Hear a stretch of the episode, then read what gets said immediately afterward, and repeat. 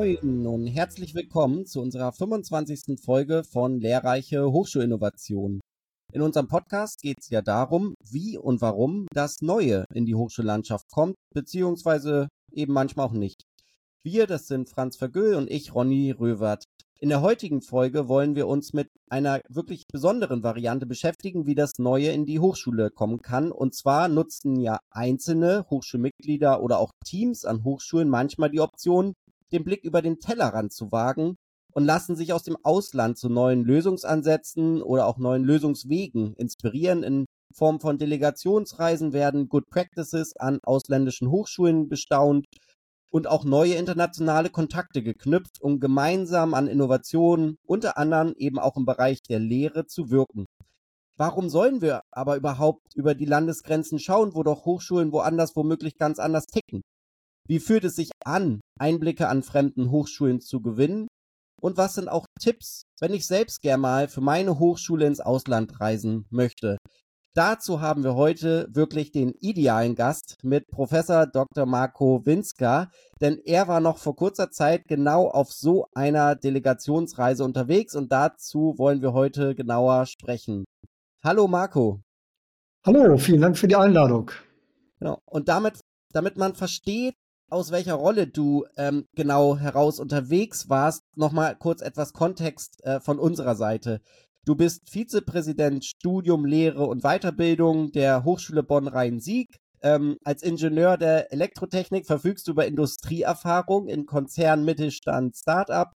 Und in der Hochschulszene bist du ja schon seit langem begeistert unterwegs zu vielen Fragen rund um digital gestützte Lehre, unter anderem aber auch zu speziellen Themen wie Remote-Laboren und Video-Lectures und eben auch das Thema Lernarchitekturen, was ja ein Schwerpunkt der Reise in die Niederlande war. Das HFD, Hochschulforum Digitalisierung, hat letztes Jahr fünf Teams ausgewählt, die sich der Herausforderung gestellt haben, eine sogenannte Peer Learning Journey zu konzipieren und im Ausland Informationen zu sammeln, sich mit Partnern zu vernetzen, Good Practices nach Deutschland zu holen und diese auch natürlich zu teilen, zum Beispiel hier. November 2023 war Marco mit äh, Kolleginnen und Kollegen von der Hochschule Bonn-Rhein-Sieg mit einem Team als Delegationsreise unterwegs, um sich Inspiration zu holen für die zukünftige Gestaltung des Campus in St. Augustin nahe Bonn. Und äh, genau darüber wollen wir heute sprechen. Also Marco, was hat dich und euch motiviert, dafür in die Niederlande zu fahren? Ja, Idee war die Frage, wie kann man Hochschule verändern? Wie kriegen wir alle an einen Tisch? Und zusätzlich zu den Kolleginnen und Kollegen waren auch noch Studierende dabei. Das war mir sehr wichtig, dass wir wirklich alle Perspektiven da einbeziehen, wenn wir ein neues, großes Projekt starten. Wir kriegen ein neues Gebäude. Wir haben vom Land NRW die Finanzierungszusage bekommen. Ja, und so ein Gebäude ist immer auch eine Chance, Hochschule weiterzuentwickeln. Und das war genau die Fragestellung, die ich mir gestellt habe. Wie kriegt man das am besten hin? Wie bringt man alle an einen Tisch? Wie bringt man alle auf eine möglichst gute Diskussionsebene? Und dann kam die Idee, wohin zu fahren. Wir waren auch vorher in Deutschland schon in kleiner Gruppe unterwegs, hatten uns in Bochum das Uhrwerk angeschaut. Aber natürlich ist so eine größere Expedition nochmal so ein größeres Event, nochmal ein größerer Veränderungsimpuls. Und deswegen haben wir dann ja auch sehr gerne uns beim ähm, Hochschulforum Digitalisierung beworben und diese etwas größere Reise dann in die Niederlande gemacht. Ja, spannend. Und ähm, wenn ich so fragen darf, warum die Niederlande und nicht Belgien, Luxemburg, Frankreich oder die Shetlandinseln? Ja, zum einen ist es natürlich so, dass man überlegt, wo kann man gut hinfahren. Wir waren mit acht Personen unterwegs, da möchte man nicht ganz bis nach Australien. Aber es ist tatsächlich auch so, dass wenn man so ein bisschen in der Hochschulszene unterwegs ist, wir hat, hat ja gesagt, ähm, ich bin auf Konferenzen öfter, da sieht man schon relativ häufig auch Impulse aus den Niederlanden. Die machen da schon recht gute Sachen und erzählen auch gerne darüber. Beim ähm, Hochschulforum Digitalisierung war öfter mal das Surf zu Gast. Das ist so ein bisschen das Pendant ähm, zum HFD. Und äh, aber auch niederländische Hochschulen sind äh, bekannt dafür, dass sie schon auch einige Ideen haben. Und so ein bisschen ist natürlich auch mal dieser Kontrast ganz schön, dass man mal aus einem anderen Blickwinkel was sieht und im Ausland was sieht mit einem anderen ähm, Umfeld und dadurch fallen einem natürlich auch an der eigenen Hochschule, im eigenen Land wieder andere Sachen auf. Also das ähm, sind so die Punkte, die da reingespielt haben. Ja, und du hast jetzt das HFD angesprochen ähm, und äh, dort wird das eben, wurde dieses Programm, mit dem ihr unterwegs wart, koordiniert von Shana van der Bruck ähm, und sie koordiniert dort die internationalen Aktivitäten und ähm, wir waren mal so frech und haben einfach direkt beim HFD gefragt und würden mal einen O-Ton reinnehmen, denn sie hat uns gesagt, warum hat das HFD fünf Teams losgeschickt, bevor wir nochmal gleich weitergehen damit, was du konkret auch gesehen hast. Und äh, O-Ton. O-Ton. Ja, was steckt eigentlich hinter den Delegationsreisen, die vom Hochschulforum Digitalisierung, kurz HFD, gefördert werden? Und warum ermutigt das HFD die deutsche Hochschulcommunity Erfahrungen im Ausland zu sammeln? Mein Name ist Hanna von der Brug, Programmmanagerin Internationales beim HFD. Und die Antwort ist eigentlich ziemlich einfach. Die digitale Transformation im Bildungsbereich hat in den letzten Jahren weltweit große Fortschritte gemacht. Viele Länder und ihre Universitäten gehen dabei mit spannenden und innovativen Lösungen voran. Unser Ziel ist es genau, diese fortschrittlichen Methoden zu erkunden und daraus zu lernen. Das HFD motiviert daher die deutsche Hochschulcommunity, sich vor Ort ein Bild von diesen Best Practices zu machen. Es ist für uns essentiell zu verstehen, warum bestimmte Konzepte erfolgreich sind und wie wir sie für unsere Hochschulen adaptieren können. Für 2023 und 2024 unterstützt das HFD daher fünf kleine Teams, die wertvolle Erkenntnisse sammeln und anschließend in den deutschen Bildungsdiskurs einfließen lassen. Die Auswahl der Teilnehmenden und der Themen erfolgte mit Bedacht, um den größtmöglichen Nutzen für unsere gesamte Bildungslandschaft zu garantieren. Und der Schwerpunkt liegt nicht nur auf die persönliche Entwicklung der Reisenden, sondern vielmehr auf dem kollektiven Nutzen. Der Kern liegt darin, einen Dialog zwischen den deutschen Hochschulen und ihren internationalen Pendants zu fördern. Durch diesen Dialog entsteht so ein dynamischer Wissenstransfer, die es ermöglicht, innovative Lehr- und Lernmethoden in Deutschland zu implementieren. O-Ton. Ja, da steckt ja eine Menge drin von Jana, ähm, worum es geht bei den Delegationsreisen. Vielleicht so ein kleiner Disclaimer an dieser Stelle, Ronny. Wir beide fahren auch auf Delegationsreise. Ne? Wir sind auch eins von diesen fünf Teams gemeinsam mit äh, Nina und Saskia. Ähm, Marco, vielleicht weil wir auch kurz davor stehen, dass wir selber fahren, ähm, nochmal an dich die Frage, was hat euch überrascht bei der Delegationsreise? Also wir erleben gerade, man plant sehr viel, koordiniert sehr viel, macht sich viele Gedanken. Also dieser Prozess von Antragstellung bis wir sind kurz vor der Reise ist schon super intensiv und verändert ganz viel mit dem Blick auf Hochschulen, sowohl in Deutschland und bei uns dann eben nach England, wo wir hinfahren. Ähm, aber was kommt da Überraschendes vielleicht noch auf euch zu oder auf uns zu und was hat euch überrascht? Das würde uns noch interessieren. Also es gibt verschiedene Phasen, wo es immer wieder Überraschungen gab. Was ich eigentlich am, am schönsten fand, war, wie einfach doch alles funktioniert hat. Deswegen erstmal der Tipp. Also ich wünsche euch viel Spaß und alle, die überlegen, sowas auch zu machen, auf jeden Fall machen.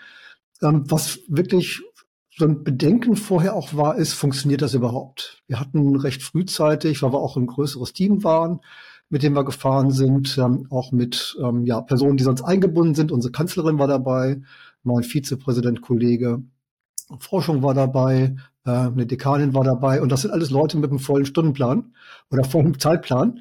Ähm, das heißt, wir haben frühzeitig einen Termin festgelegt, hat auch funktioniert, erstmal intern. Aber dann ist die Frage, kriege ich jetzt überhaupt im Gastland äh, ein Programm zusammen? Ähm, sagen die Leute überhaupt, ja, ihr könnt kommen? Wir hatten Mittwoch, Donnerstag, Freitag und nicht, dass ich dann die Antwort kriege, nee, sorry Leute, Freitag, da sind wir schon am Wochenende fast, das lohnt sich ja nicht mehr. Und das hat wirklich super geklappt. Also das war wirklich sehr schön. Das war eine sehr positive Überraschung. Da haben wir auch Kontakte vom HFD, vom Surf, aber auch ähm, Kontakte, wo man untereinander weiterempfohlen wurde, geholfen. Das hat super geklappt. Und auch von unserer Gruppe hat das sehr gut geklappt.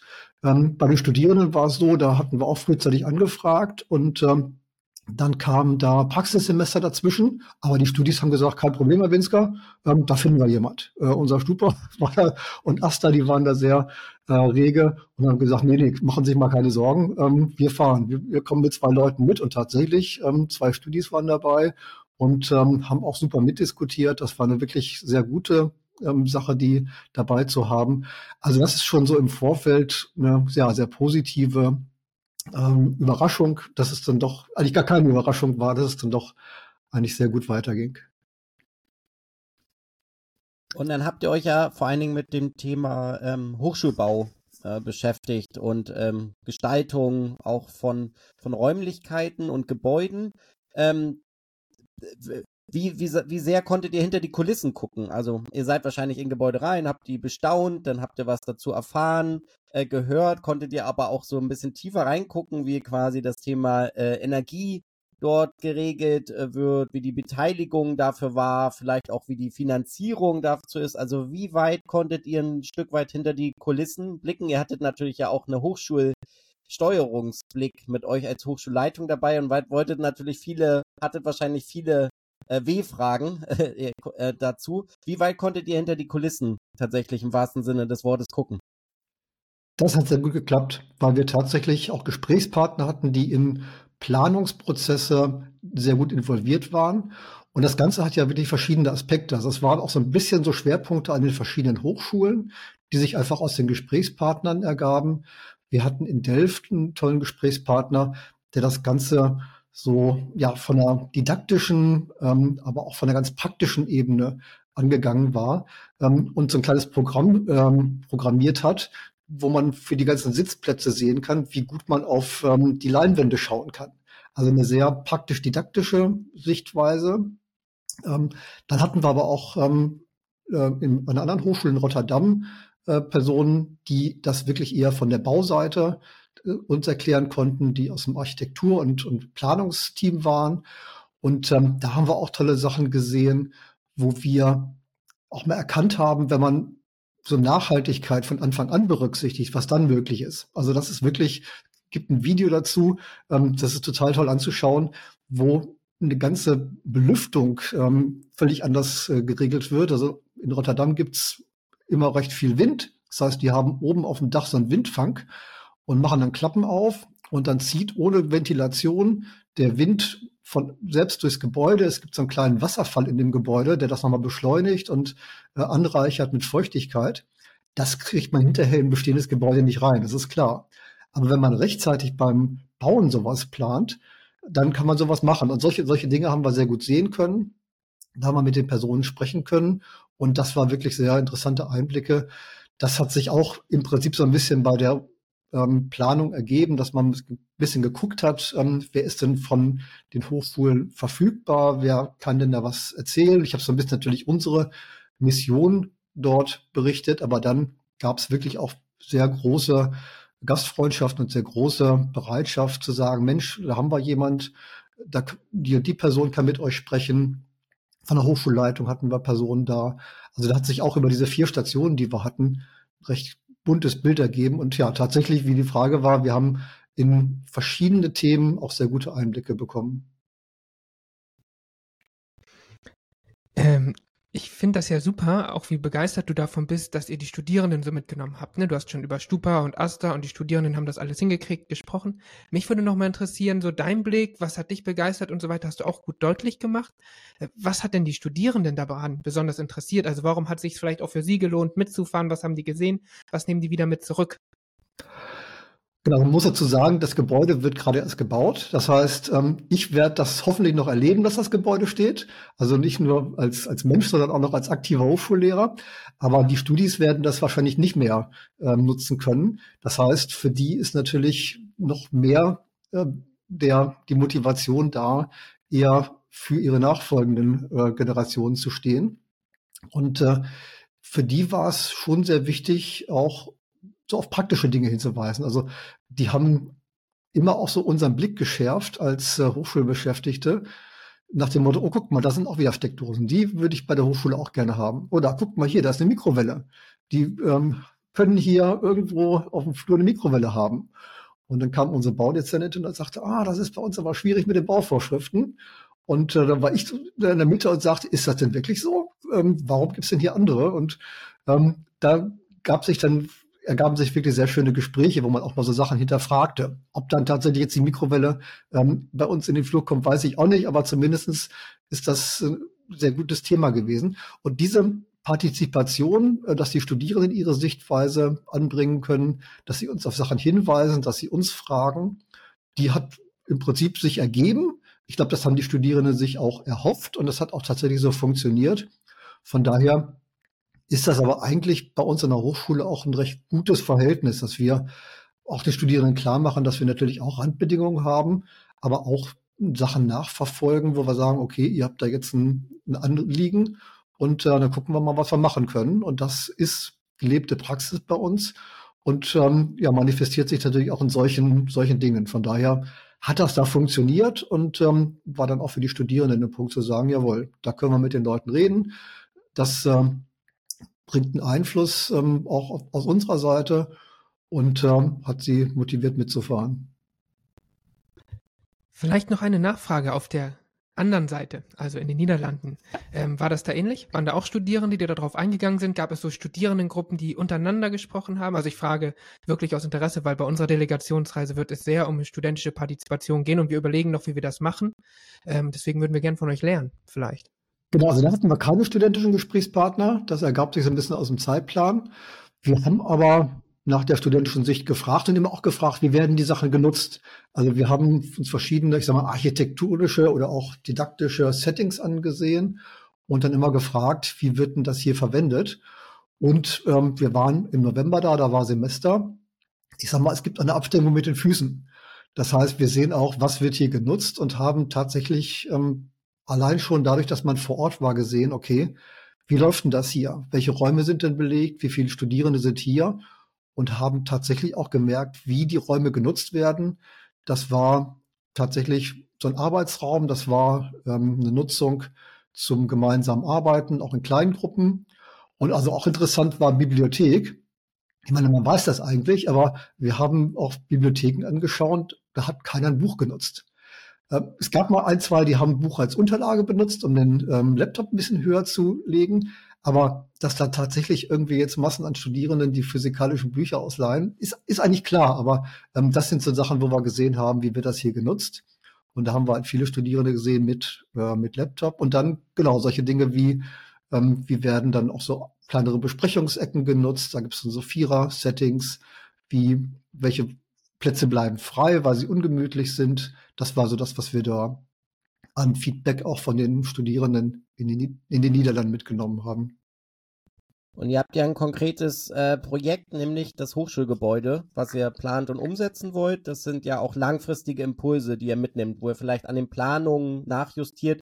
Gab es auch was, wo ihr, wo ihr denkt, Mensch, da lassen sich jetzt Dinge auch schon kurzfristig umsetzen. Also so einige Aha-Effekte, wo ihr euch wahrscheinlich als Kolleginnen angeschaut habt und gesagt habt, Mensch, das können wir ja eigentlich schon bald machen. Gab es sowas oder war, ist es unrealistisch?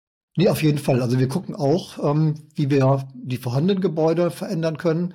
Eine Sache haben wir auch schon im Prinzip im Vorfeld verändert. Bei uns in der Bibliothek haben wir viel mehr ähm, vom Thema Buchausleihe umgestaltet zum Lernort. Wir haben so Chatboxen gesehen, die so eine Art Telefonzelle sind, wo man sich mal kurz zurückziehen kann, wenn man vielleicht eine kleine Videokonferenz hat oder ein Telefongespräch ähm, ohne fremde Ohren äh, führen möchte. Und äh, die haben wir mittlerweile auch bei uns in der Bibliothek. Die waren schon im Zulauf, sage ich jetzt mal. Mittlerweile funktionieren sie. Aber da haben wir uns jetzt auch gefragt, wo brauchen wir die noch? Gibt es noch irgendwo anders Orte, die wir brauchen? Das sind Dinge. Ganz interessant war auch so Thema Aufenthaltsqualität. Wir waren in Rotterdam und ähm, wenn man sich mal oder auch in Wageningen, da haben wir wirklich so schöne Innenräume gesehen mit viel Grün oder Baumstämme sind da in Rotterdam wo wir gesagt haben, wow, sowas, so ein schönes Treppenhaus, so ein schönes Foyer brauchen wir auch. Und dann, fünf Minuten später, kam die Erkenntnis, wir haben das eigentlich. Nur, das sieht bei uns nicht so schön aus. Da stehen keine Tische drin. Ähm, das ist auch ein bisschen geschmückt, das ist gar nicht schlecht, aber nicht in dem Maße genutzt, ähm, wie es eigentlich sein könnte. Und das sind so Sachen, wo wir jetzt, da haben wir noch nicht angefangen, wir sind ja gerade erst wiedergekommen, in Anführungszeichen, aber wo wir auch sagen, Mensch, vielleicht kann man dadurch noch ein paar Sitzgelegenheiten, durch so Chatboxen, durch, durch Steckdosen Aufenthaltsqualität schaffen, dass man da auch mehr Begegnungsräume schafft, vielleicht auch eine Kaffeemaschine. Das müssen wir mal genau gucken, was da, was da hilfreich wäre. Das sind so Sachen, wo wir tatsächlich hingehen und sagen, also auch die bestehenden Gebäude sind wir teilweise schon bei, aber da müssen wir noch mehr machen dass wir da auch so die, ja, die kleinen, die kleinen Design-Wins, die kleinen Veränderungen auch mit dort umsetzen können.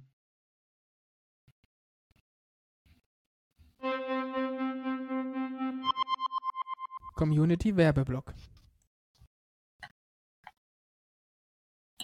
Mein erstes EduCamp war 2011 in Bremen. Das ist jetzt fast schon 13 Jahre her. Die Doku ist immer noch online.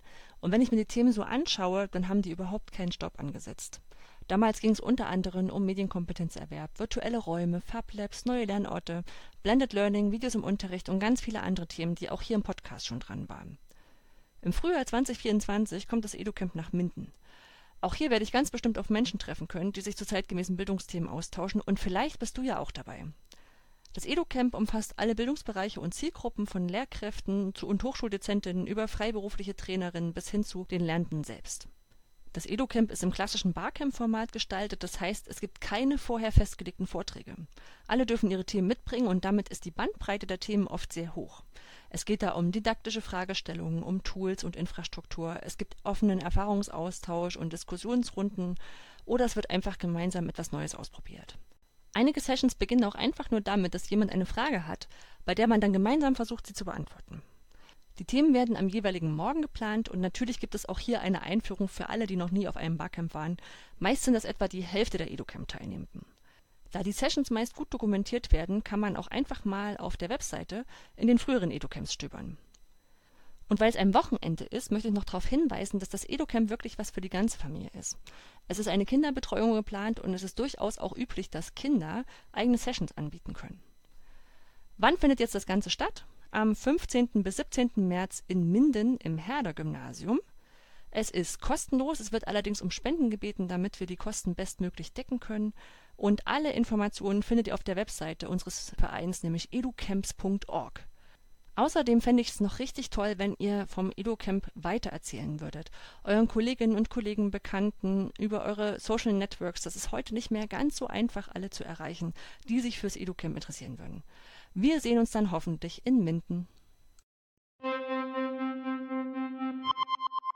Community Werbeblock. Marco, du hast eben von so vielen kleinen Quick-Wins gesprochen. Ähm, und da frage ich mich darauf, aber auch so ein bisschen auf den Kontakt zu der Delegationsreise, den ihr hattet nach den Niederlanden. Ähm, was glaubst du, wie viel bleibt davon bestehen? Also habt ihr einen Wechselbesuch vereinbart? Kommen die Niederländer jetzt mal zu euch und gucken, ob ihr auch Blumen im Foyer gepflanzt habt? Oder wie geht's da weiter? Also für die Quick-Wins, die sind, die sind ja deswegen quick, weil sie so einfach sind. Da haben wir jetzt noch keine Kooperation. Aber wir haben auf jeden Fall jede Menge Adressen mitgenommen für die Bauphase sowohl bei den äh, Architekten als auch bei denjenigen, die die Raumplanung machen, so dass man da nachfragen kann. Das haben wir auf jeden Fall vorgesehen. Aber da sind wir im Prinzip jetzt noch bei der äh, Ramp-up-Phase, wo man so ein bisschen jetzt bei so einem großen Projekt auch erstmal selber gucken muss, wie genau machen wir es eigentlich. Gebäude ist auch so ein bisschen vorgesehen für Forschung und Lehre. Das heißt, wir müssen auch gucken, wie macht man da eine Aufteilung, ähm, wie macht man da auch so Zugänglichkeit zu Räumen. Wir wollen zum einen, dass es Bereiche gibt, die sehr offen sind, wo man auch die ähm, so Citizen Science machen kann, wo man Bevölkerung auch ermuntert, äh, geht doch mal in die Hochschule rein, guckt mal, was Wissenschaft ist. Da gibt es auch Formate, die wir an der Hochschule haben, aber das soll natürlich auch durch so ein Gebä Gebäude befördert werden. Dann soll es natürlich auch Bereiche in dem Gebäude geben, wo man nicht so einfach hinkommt, wo dann teilweise Forschung ist, ähm, wo vielleicht auch Anlagen sind, die man nicht so einfach bedienen darf, äh, wo es geschützte Bereiche gibt mit, mit Kühlschränken und Essen. Das muss man so ein bisschen trennen. Und so ein Mixbereich, vielleicht, ich sag mal, so ein, so ein Makerspace, wo schon Leute rein sollen, aber nicht jeder. Und das müssen wir noch mal ein bisschen uns angucken, so ein bisschen eine Flächenplanung machen. Das sind jetzt erstmal so die ersten Schritte, die wir demnächst haben. Sehr spannend. Ich bin wirklich gespannt, wie es bei euch weitergeht. Ich dachte gerade noch an so einen anderen, anderen Aspekt. Wir schauen ja immer sehr kritisch auf unser deutsches Bildungs- und Hochschulbildungssystem. Und man merkt dir an, du bist von einigen Dingen in den Niederlanden sehr begeistert, deswegen bist du auch hingefahren. Wie ist es denn andersrum? Gibt es Aspekte, wo die Niederländer sagen, oh, da ist das deutsche Hochschulsystem spannend oder das würden wir von euch gerne mal besser verstehen. Wie macht ihr das eigentlich? Also was transportieren wir sozusagen, wenn wir ins Ausland fahren, vielleicht Gutes aus unserem Bildungssystem? Da haben wir gar nicht so drüber gesprochen, weil wir erstmal aufgesogen haben und auch so ein bisschen tatsächlich, ja, so ein Schedule hatten, wo man auch verschiedene Punkte angucken wollte. Also wir waren ja eine ziemlich breite Gruppe von Didaktik, ähm, Forschung, Raummanagement, ähm, Nutzung, ähm, Studierende, so dass wir da eigentlich erstmal ganz viele Punkte hatten, die wir erstmal aufnehmen wollten. Ansonsten ist es natürlich auch so, dass man erstmal so ein bisschen staunt. Also wir waren dann schon in tollen Gebäuden drinne, die dann auch ganz neu waren. Aber da muss man natürlich auch schauen.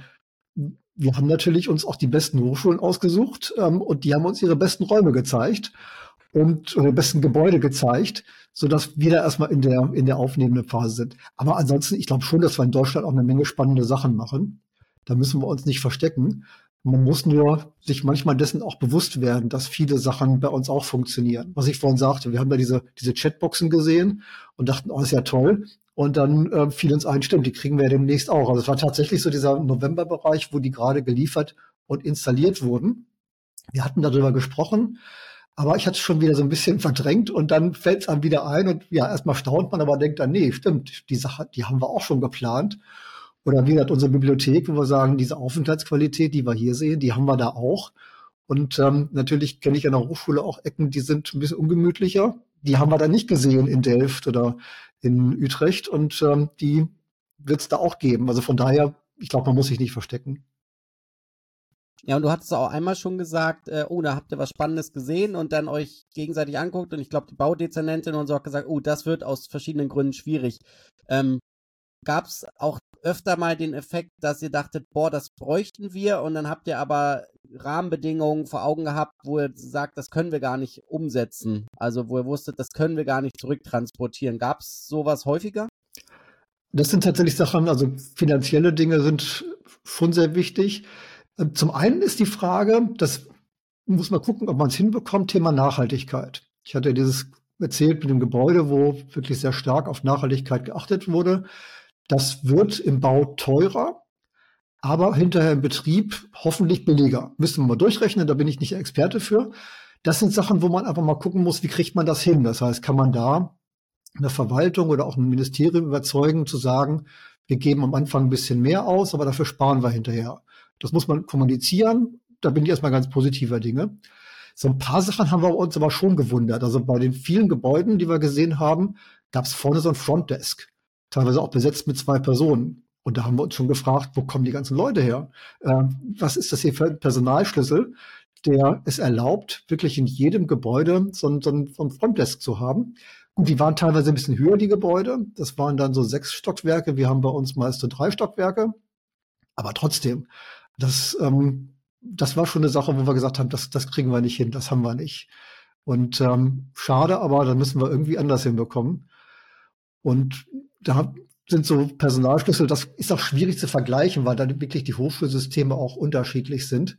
Das ähm, ist so eine Frage, wie kann man das rausfinden, wie kann man es transportieren?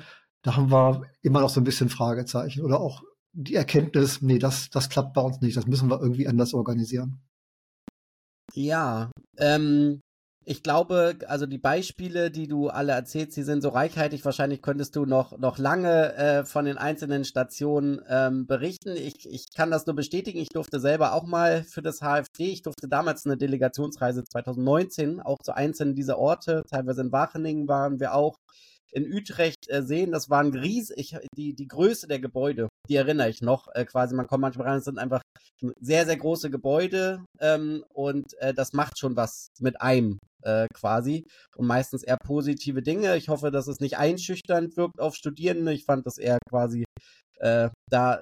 Man soll ja auch auf große Gedanken kommen und warum sollen da nicht auch manchmal große Gebäude stehen, dachte ich. Das fand ich, äh, daran erinnere ich mich. Ähm, vielleicht abschließend, Marco, Du warst in den Niederlanden. Ich habe natürlich ein bisschen recherchiert äh, zu deiner Person, habe gesehen, dass du auch Lehraufträge und auch äh, weitere Aufenthalte im Ausland regelmäßig hast.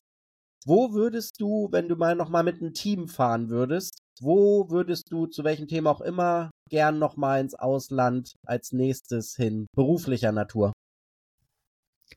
Also noch, bevor ich antworte, kurze Anmerkung zu den großen Gebäuden. Ja, das stimmt. Aber andererseits sind die auch wirklich hands-on.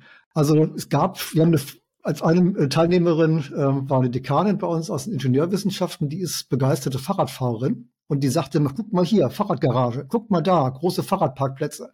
Also da ist schon, ist man schon immer nah dran, auch an so einer, ich sag mal, etwas einfacheren ähm, und weniger energieintensiven Art der Fortbewegung. Das ist schon dann eher ja, volksnäher oder, oder näher dran am, am Leben. Von daher ist diese Einschüchterung gar nicht, gar nicht so groß.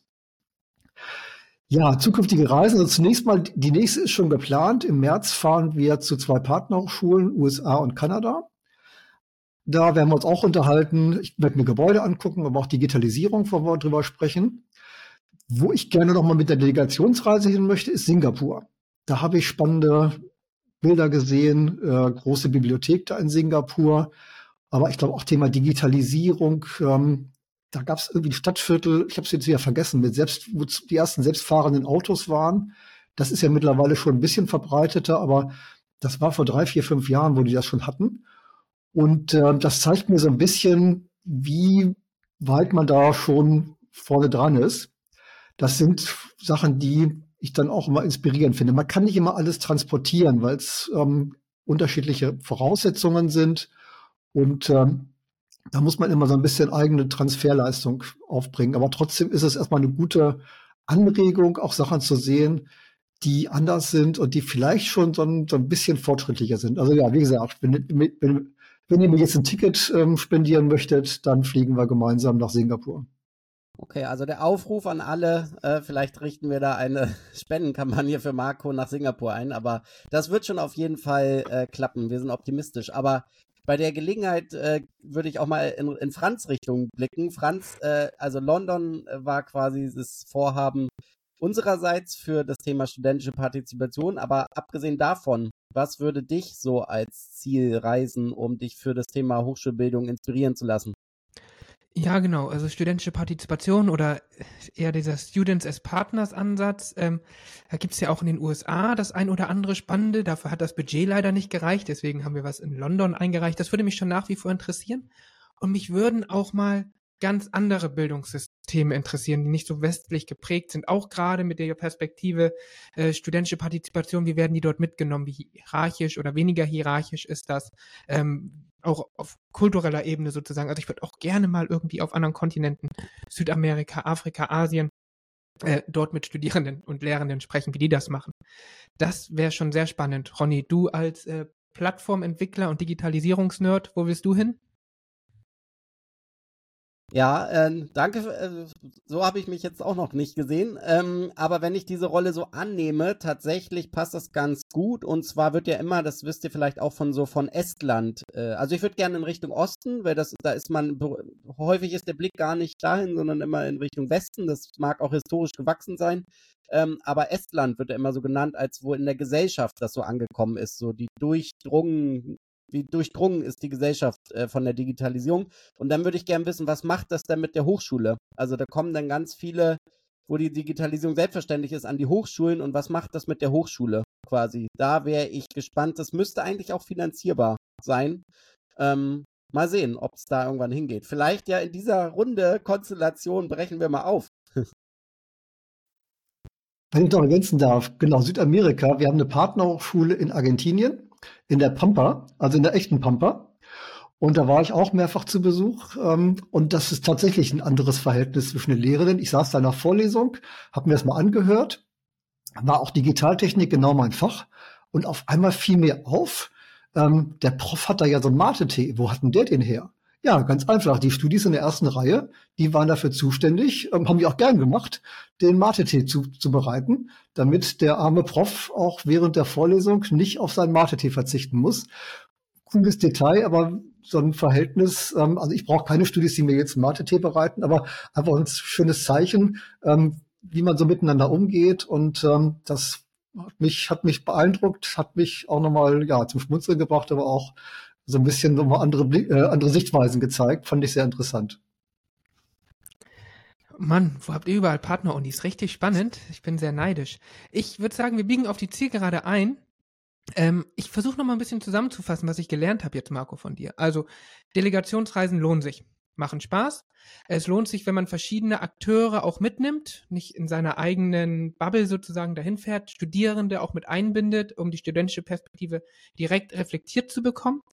Ähm, das Beste daran ist einfach losfahren. Der Rest klappt dann schon. Klar muss man planen, aber Hauptsache erstmal machen und die Ideen, wo man hinfahren könnte, gehen nicht aus.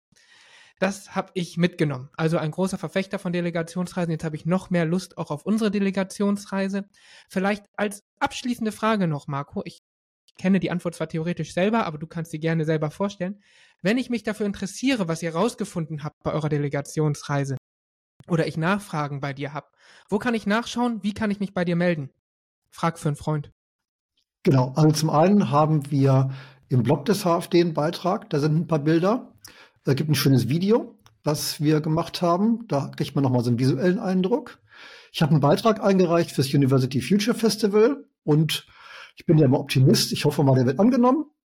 Und wenn es konkrete Fragen sind, gerne auch bei mir melden. Aber das sind so die Kontaktmöglichkeiten erstmal, wo man, wo man schauen kann, wo man sich einen Eindruck dort äh, bilden kann.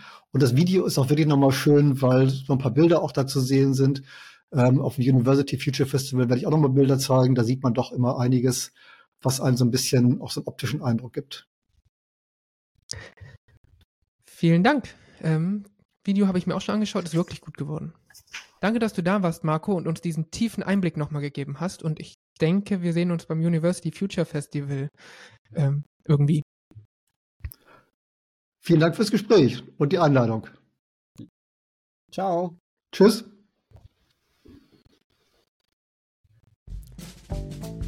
Das war es auch schon wieder mit unserer heutigen Folge. Wir freuen uns über Anregungen und Verbesserungen direkt unter dieser Folge oder auf dem Weg, der euch am liebsten ist. Falls ihr auch mal Gast in unserem Podcast sein wollt, tragt euch gerne in unsere Expertinnenliste ein, die wir in den Shownotes verlinkt haben. Außerdem suchen wir immer neue Beiträge für die Community Werbeblock. Mit Ideen dazu könnt ihr euch einfach bei uns melden. Unser Jingle und Sounddateien kommen von Stefan Fischer.